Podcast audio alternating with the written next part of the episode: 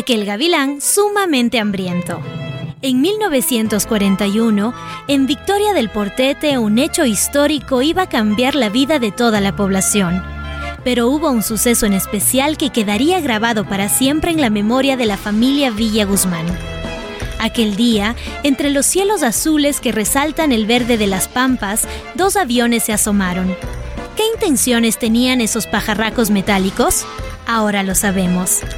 Marcaba el reloj las 10 de la mañana. Don Villa Guzmán, como acostumbraba a esa hora, llegaba manejando su camioncito de leche. Su mujer Beatriz siempre le tenía como recibimiento un vaso de colada servido sobre la mesa.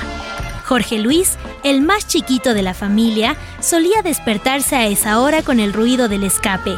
Emocionado corría a encontrarse con su papá para que le cuente sobre cómo estaba la escuelita que se construía unos kilómetros más abajo, cerca del pueblo. En esta vida de campo, Jorge Luis no se encontraba solo, aunque lo hubiera deseado. Además de él estaban sus dos hermanas gemelas que eran mayores a él con tres años, Ernesta y Efraína. Cuando Jorge Luis bajó para desayunar, sus hermanas se habían comido todo el pan. No te preocupes, hijo, ten estas monedas para que vayas a comprar un poco más de pancito, dijo su papá, extendiéndole la mano y ofreciéndole una sonrisa. Y ustedes dos le acompañan por glotonas. En este instante se me van, dijo la madrastra de Jorge Luis señalando a las gemelas. El camino a la tienda se resumía en cuatro minutos de ida y cuatro minutos de vuelta, acompañados de ladridos de los perros que salían a saludar o a morder. Los niños ya se habían acostumbrado a esa rutina y Jorge Luis a sus 10 años se sabía casi todos los pasillos que escuchaba de su papá. Los tarareaba y silbaba para acompañarse mientras las gemelas saltaban y molestaban a Jorge Luis por el tamaño de sus orejas. Al llegar a la tienda y justo tras recibir el pan, un gran estruendo en el cielo los asustó. Un sonido tremendo que no habían escuchado jamás. Los niños alzaron la vista y por sus cabezas dos aviones pasaban muy cerca del suelo. Los señores de la tienda salieron a toda carrera hacia la montaña. Los niños que solían demorarse cuatro minutos en la caminata, esta vez llegaron a su casa en tan solo uno. Abrieron la puerta y encontraron a sus papás desesperados, como locos por la casa. Niños, niños, debemos meter a las vacas y llevarlas a la montaña. Esto es la guerra, la guerra, gritaba la esposa de don Villa Guzmán para terminar de enloquecer a todos en la casa. No digas eso. Tranquilos niños, debe haber una explicación para todo esto.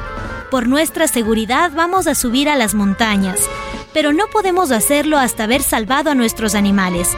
Ernesta y Efraína, ustedes van a quedarse aquí con Jorge Luis para guardar a todos los animales dentro de la casa, mientras que su mamá y yo vamos a subir al ganado. Terminan de hacer esto y de inmediato suben a la montaña, ¿me entendieron? Preguntó don Villa Guzmán con el ceño fruncido y con una clara expresión de angustia. Sí, sí entendimos, dijeron las gemelas muy nerviosas.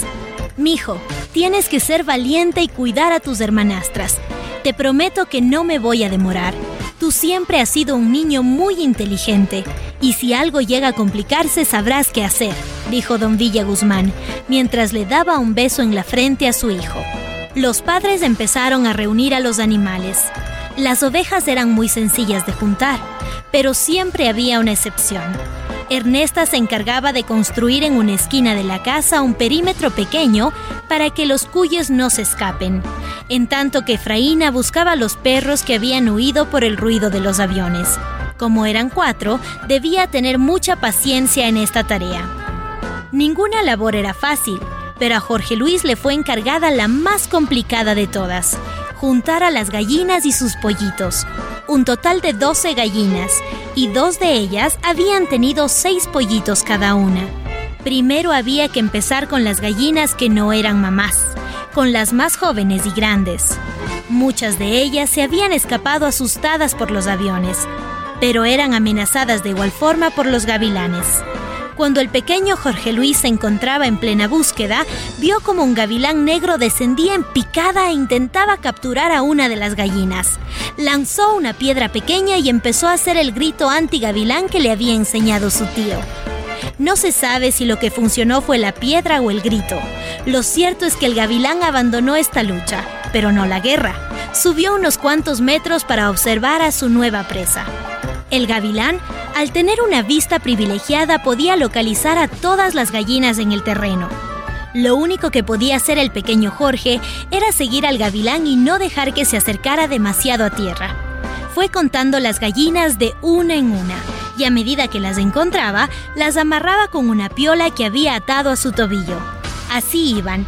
Era una cadena de gallinas amarradas a una sola pata para que puedan caminar.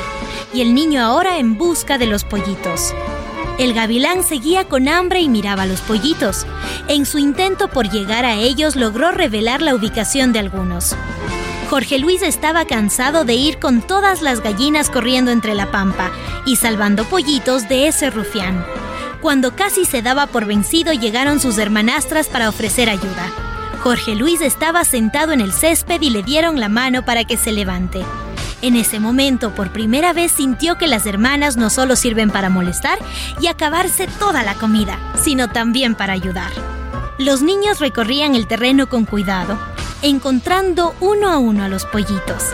El gavilán seguía rondando por sus cabezas y estaban un tanto alterados. A lo lejos escucharon un rugido doble advirtieron en el horizonte cómo los aviones regresaban a toda velocidad cruzando entre los terrenos de Victoria del Portete en dirección hacia Cumbe. El gavilán, al mirar esos pájaros desconocidos e intimidado por su tamaño, se alejó. Los niños que nunca habían visto un avión quedaron hipnotizados con esta demostración. Otra vuelta, pero esta vez los aviones dejaron caer unas cargas. Los niños al ver eso dejaron de abrir la boca y empezaron a correr hacia su casa. ¡Son bombas! ¡Son bombas! gritaban los tres. En una carrera de película los niños corrían despavoridamente. Jorge Luis, prisionero de esa red de gallinas, daba lo mejor de sí en la carrera. Y las dos gemelas cargando cada una seis pollitos. Atrás del gavilán cargoso apareció de nuevo aprovechando la confusión para robar algo de comida, pero le fue inútil.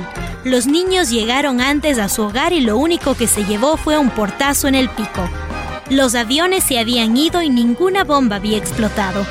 Nunca se supo que daba más miedo, si los aviones invasores o aquel gavilán sumamente hambriento.